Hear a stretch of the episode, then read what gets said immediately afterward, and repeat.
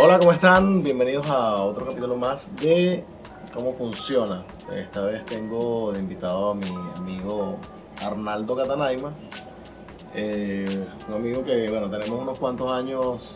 ¿Cuánto? Ya no los voy a decir. amor. no los voy a decir, no lo quiero decir. Eh, fue otra década. Sí, sí, tenemos bueno, una década. Que gracias, Arnaldo. Yo no lo quería decir, ya lo dijiste.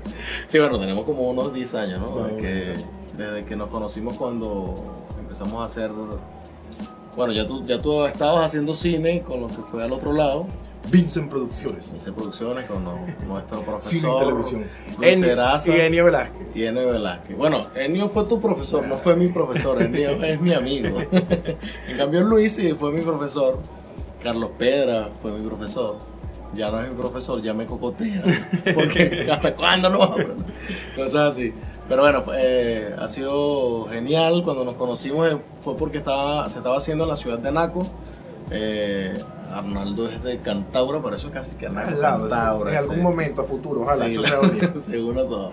Se estaba haciendo una película, la primera película suspenso de Venezuela. En Que ese no se ha estrenado todavía. Que sí. ¿Sabes que en estos días estaba viendo un, un canal de un youtuber y estaban pasando que estrenaron ahorita en el 2021 una película que grabaron en 1984? ¿En ¿Y serio? los protagonistas? No, bueno, no sé, La si gente. está- deben estar muertos, no sé. Pero la grabaron en 1984 y después como que la productora fracasó, no sé qué más.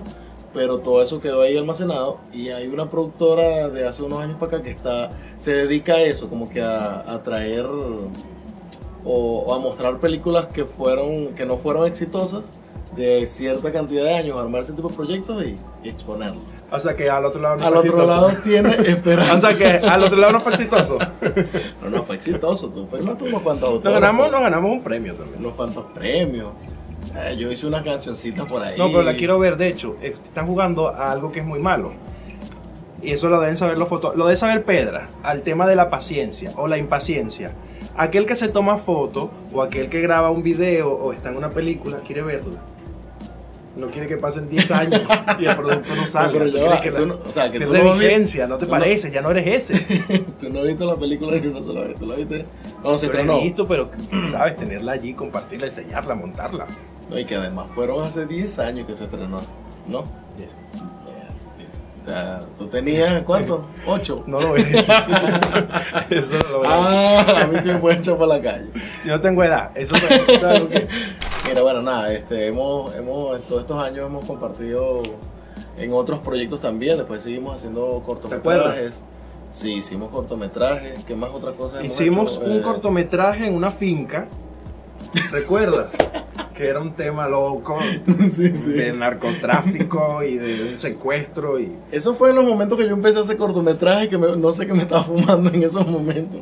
Pero pusiste que el personaje que interpreté Sí. llevara palo, llevara golpe. Sí, sí, sí, sí. Me pasó algo que, que en esa onda de aprender producción y, y producción, edición, todo, todo lo que tenga que ver con esto. Produje, dirigí, protagonicé eh, un cortometraje que nunca lo edité. No sé si te enteraste que lo hice en Anaco, que fue en un restaurante que estuvo Mari Carmen. La cosa es que eso Claro, tú lo grabaste, tú me hiciste la cámara. O sea que el que no lo editaste fuiste tú. No, no, Tú no. tienes ese material. No, no, no. Bueno, yo tengo muchos cuentos con cosas que no he editado y que no he terminado, pero Puede salir. Pues, ese material iba, lo iba a editar creo que era Ariana. Mm, Yo recuerdo que hice las cámaras, ¿verdad? recuerdo que había muchos vidrios, que, que había un, Un mesas reflejo. borrando. Las velas agarraban fuego por otro lado. Pero lo grabamos. Los cinco segundos es el nombre del cortometraje que ¿Qué tú hiciste? sí debe estar por allí. Tienes Bueno. material, tienes que revisar material. No, de hecho, puedes lo- reeditar si el lo otro lado. consigo, yo lo puedo reeditar. Estábamos hablando antes de empezar a grabar que eh, tengo las cintas de, de cómo se grabó al otro lado, que fue con una cámara todavía de cintas en aquellos años. Ya de por sí para aquellos años ya estaba vieja igual. Pero son como 70 cintas. Yo no sé qué le estaba pasando a esa gente. Yo no viví el proceso de grabación. Parte 1, parte 2, parte 3. Sí, porque cuando yo entro al proyecto ya está en, en la cuestión de edición de edición Sí. y montaje, ya se están re- re- regrabando, o sea, haciendo la cuestión de, los- de- de la regrabación de las voces en ciertas Ujú, partes, en ciertas escenas. Eh, empezamos nosotros a hacer el soundtrack para la película con, con Chief en aquel momento. Sí, sí, recuerdo. Eh, pero yo no estuve en todo ese sí, yo no estuve en todo ese proceso de grabación, pero ustedes estaban locos. o sea, grabaron 70 cintas. Y creo que fueron, ¿qué? Como 6 meses que duraron haciendo eso, más. No sé, no recuerdo ya. Creo que la parte más larga fue la temporada en, en la finca. Esa fue la única, la única película que se grabó por temporada, como una Temporada. serie. Sí, sí, sí. De hecho, se puede presentar. ¿Por qué no? Ya ahorita la está- serie al otro lado. Tiene 70. Luis Eraza no está aquí, Claro. que me venga a demandar, pues. No, pero es, el resto del equipo te autoriza. Sí, sí. Tienes permiso. Pa- pa' que Mira, sería una buena idea, ¿sabes? Porque creo, sí, considero que el... No, considero no, sé que el material que está allí, en esas 70 cintas, es muy bueno. Es muy bueno. Y si lo reedita, puede salir algo De hecho, distinto. yo, yo recuerdo que una vez también estábamos rodando en Valle la Pascua. Y en ese momento que estábamos rodando estaba Héctor, estaba Luis y estaba. eh, ¿Cómo se llama esa pelea? Esa, esa- no, no es la, eso no fue la gran pelea. No, no, no. esa eso película. se llamaba Allá del perdón. Más allá del Ajá, perdón. Pero nosotros no queremos tampoco que Carlos está por ahí, pero Carlos El está por apuntador, ahí. el apuntador. Bueno, ese trabajo, si tuvieses aquí el aparatico, ese es el trabajo del, que está el allí. teleprompter. Sí, el productor que está pendiente de lo que está pasando. Sí. Estábamos haciendo unas tomas de Más allá del perdón. Y me acuerdo que hablamos en ese momento, ya habían pasado como tres años, creo, de- desde que se había estrenado al otro lado y todo eso. Y habíamos, ah, estábamos hablando incluso de regrabarla, que si en ese momento la regrabábamos, iba a ser un impacto brutal, porque, porque ya teníamos la experiencia, teníamos mejores equipos. Lo único era que Julián ya había crecido, pero... Ya, no se podía. ¿qué tal? Bueno, esa es una otra dimensión. Claro. Mira, pero sabes, ahorita, si tú tienes ese material, incluso para redes, haces un doblaje, tú tienes allí tela por cortar. Creo que tenemos plata que hacer. Mira, pero bastante. Incluso, ponte a pensar, no tanto, no tanto por hacer el doblaje con los originales, porque puedes hacer el doblaje con otro, en, en otro, en otro idioma. Ahorita Pues- las películas pues claro, tío. están- pues, eso- La vendemos a Netflix y nos ganamos una pasta. Joder, tío.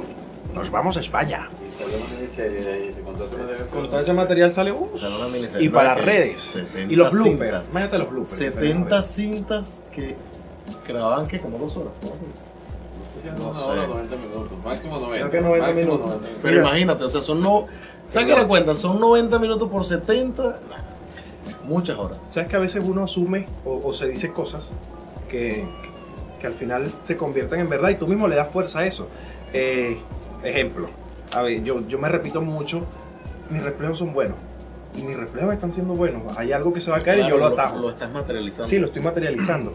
Y me digo un mucho. millón de dólares, un millón Eh, de también, dólares, un millón pero tienes que pensarlo de otra manera, un en algún momento llega.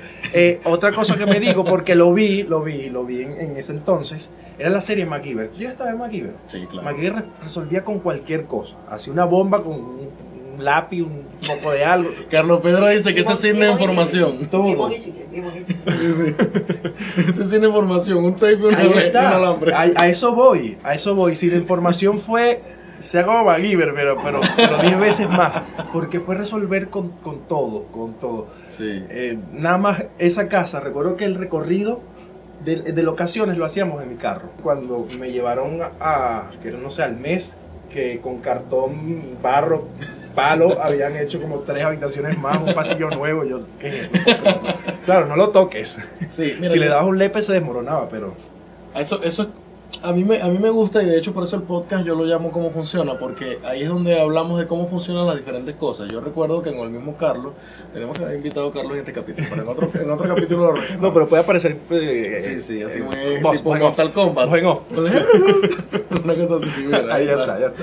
Era más abajo, pero bueno.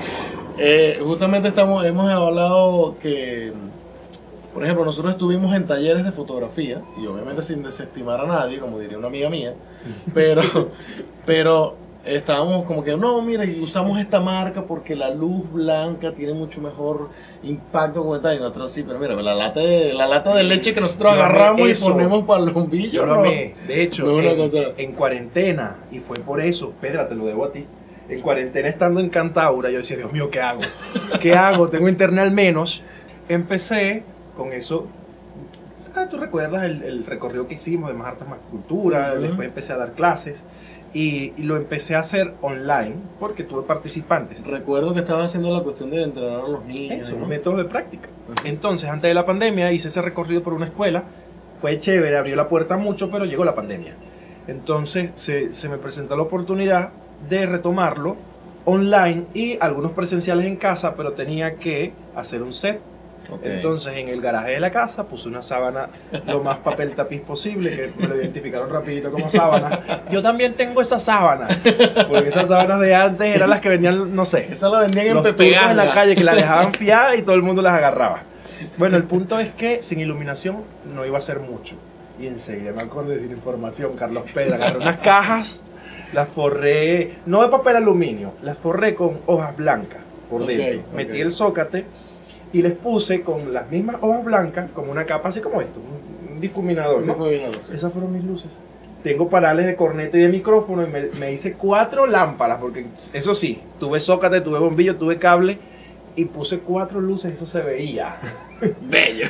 El cartón y arte manía, así sin información. Art. Attack. Art Attack. Así, Bueno, MacGyver, resolví. Art Attack. Sí, sí, total. Es que de hecho, po- por eso que, por eso que lo menciono, ¿no? Porque una de las cosas, y, y- y- y en estos días que hemos estado haciendo varias cosas como equipo, estamos hablando antes de empezar el podcast, que, que justamente esas enseñanzas eh, son las que nos han ayudado a funcionar en, en otros proyectos. Porque a lo mejor uno no se detiene en decir, mira, no, yo no grabo con Canon, yo grabo con Nikon. Este, no, mira, o sea, yo no uso ese micrófono y está agarrando. Sí. Carlos Pedro una vez agarró una lamparita, casi que una, una bichita de maquillaje así, le pegó un cable, se ponía, se quitaba un zapato, ponía el dedo en un cable, él conectaba aquí y ya, y ahí está, dale, graba rápido, casi que, casi que una cosa así. Saludos, Amelia. Pero, sí. pero que al final funcio- funcionaba, ¿no? De hecho, eh, yo recuerdo que había una película venezolana también que se llamaba Pipimil, Pupudus Lucas, que no era muy, no fue el mejor nombre del mundo, ¿no? Sí. Pero eh, yo aprendí mucho de esos panas también, porque ellos hicieron tutoriales de cómo, de cómo hacían luces, de cómo hacían cosas para grabar la película. Eh, y todo lo hacían con cosas de ferretería y todo lo demás, pero usando el conocimiento cinematográfico, que es lo importante, ¿no? Sí. En este caso. Entonces, ¿qué estamos haciendo? ¿Cómo funciona lo que nosotros aprendimos? Que puede funcionar en cualquier cosa, en cualquier parte. Es decir, no necesitas tener algo de calidad mientras cumplas el propósito que para, el- para lo que se necesita, ¿no? Así es. Entonces, Resolver. De hecho, eh, tú llegaste a escuchar de Mentiroso Extraordinario. El sí, método sí, de sí, sí, de actuación. hecho lo conocí por ti. El método, ese método me gustaba era por eso, porque la filosofía de este método es la siguiente. Yo te contrato como actor y tú tienes tu técnica, tú puedes tener Stanislavski, pero si usted no me entra en personaje y no me es orgánico, yo tengo un equipo allí activo y al que le estoy pagando, me, me tienes que resolver ya. Entonces, Claro. si no estás conectado, mienta. Exacto. Yo lo veo desde ese, desde ese sentido. O sea, para mí, el arte, los gustos, o sea, muchas cosas tienen que. Bueno, hay cosas que son técnicas o que son. Mira, no, Exactas, sí. La comida No está muy salada, está claro. muy salada. O sea, está A menos que tengas COVID o tengas gusto Ah, bueno. y no te importa, y es la, salga. es la excepción. Pero hay, hay muchas cosas y dentro de nuestro ámbito artístico que tienen que ver con la perspectiva. Que cuando estábamos hablando precisamente de ese método de mentiroso, mentiroso, mentiroso, Mentiroso no, extraordinario. eh, mentiroso, mentiroso es con Jim Carrey. Yo decía que es genial que el actor pueda contar con diferentes herramientas y ver cuál le funciona según el momento, porque somos humanos y no siempre vamos a tener las mismas ganas, la misma emoción o la misma fiebre de hacer algo, qué sé yo. Y una de las cosas que yo siempre digo cuando tengo oportunidad de, de dar talleres o de dar conversatorios y todo lo demás, que cuando yo em- eh, empecé a estudiar cine, desde el principio yo quería ser director, como todo el mundo que quiere ser director hasta que se enteran que tienen que hacer para ser director. Sí, o productor.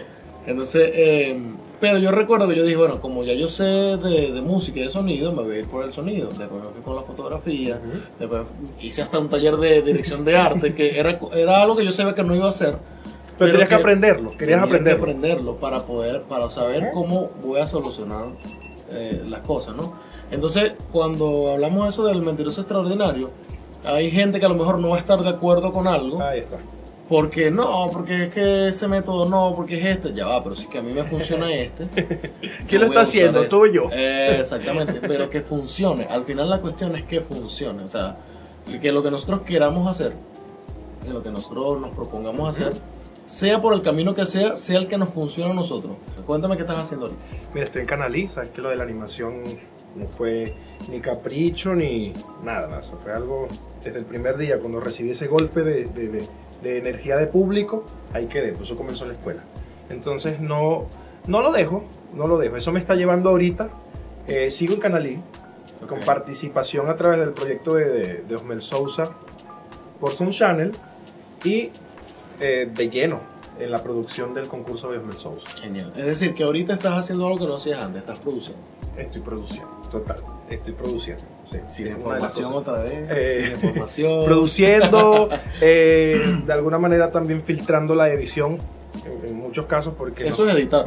eso es editar. Eso no, echa para atrás, no quita esto, no, Mm, mira, de- eso es no editar. coincide, no, todo eso. Entonces repetiste esto, detalles como eso, ¿sabes? Que quedan. Sí. Lo dijeron Entonces una estás vez. editando. Lo dijeron, lo dijeron y así ha sido siempre. Eh, desde que empiezas a involucrarte con, con cine, con, con audiovisual, con películas, con producción, no vuelves a ver una película Tu vida jamás será igual. como antes la veías que te despreocupabas de todo. Aquí de- si te- hay detalles y estás atento, lo vas a ver. Sí, sí, total, total. Entonces ha pasado eso. Estoy de lleno ahorita en la producción sin dejar la parte de la animación que, que lo sigo desarrollando.